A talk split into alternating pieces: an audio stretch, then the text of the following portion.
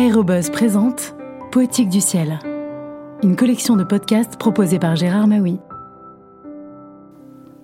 Bonjour. Comme Georges Guinmer, l'aviateur Jules Roy a connu l'angoisse pesante des ciels de guerre. Dans L'Ange de la mort, avec des mots puissants derrière lesquels se dissimule une grande admiration, l'écrivain Jules Roy raconte la vie héroïque et romanesque du jeune aviateur. Guinmer, L'Ange de la Mort, a été publié chez Albin Michel en 1986. Ça y est, enfin, il rallie la N3 le 18 mai 1916 sur le terrain de Cachy, à une dizaine de kilomètres au sud d'Amiens, car quelque chose se prépare dans la Somme pour dégager Verdun que l'escadrille vient de quitter.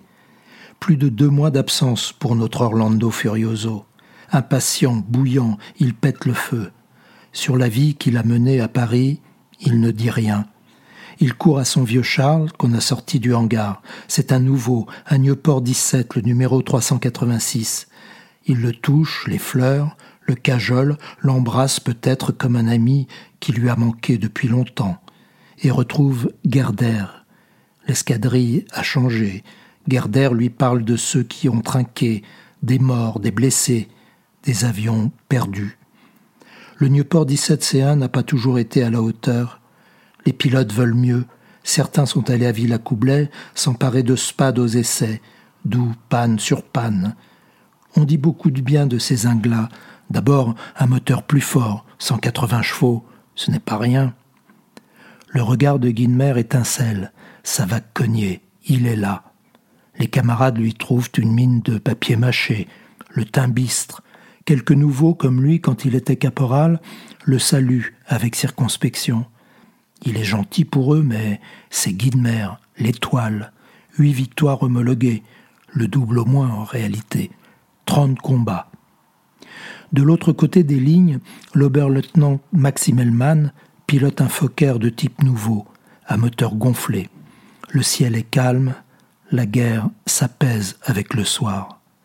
À 4000 mètres, il entend un bruit lointain de mitrailleuse et aperçoit trois biplans qui s'empoignent. Il pique, identifie un Bristol pourchassant de LVG, fusille le Bristol qui sombre en vrille, puis rentre et fait son rapport. Le Bristol est retrouvé le lendemain, son pilote tué d'une balle dans le ventre. Il n'en impose pas tellement, lui non plus, avec sa poitrine étroite, son petit front, sa petite moustache, son regard inquiet, sa lèvre d'enfant boudeur. Il a les cheveux plats et une raie presque au milieu. Pour Guinmer, en l'air tout de suite, rien de tel pour se mettre dans le coup. Il décolle, il grimpe, il pique, il plonge, il cherche déjà une proie. Il respire mieux, se grise de vent, se faufile dans des écroulements de nuages, des vallées incertaines, glisse dans des savanes, des déserts, une déchirure où par moments apparaît la terre blonde, toute émeraude, toute glauque. N'est-ce pas un rivage?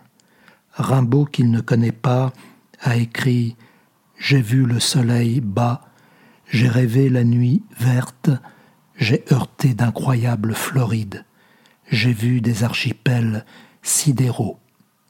Le sous-lieutenant Guidemer survole Amiens, Péronne, Roy, Compiègne, plus loin au sud au-dessus des grandes plaines familières, dans ces solitudes où le souffle se transforme en givre et où le froid durcit les écharpes qui protègent les lèvres, il se sent plus à l'aise qu'avenue de l'opéra.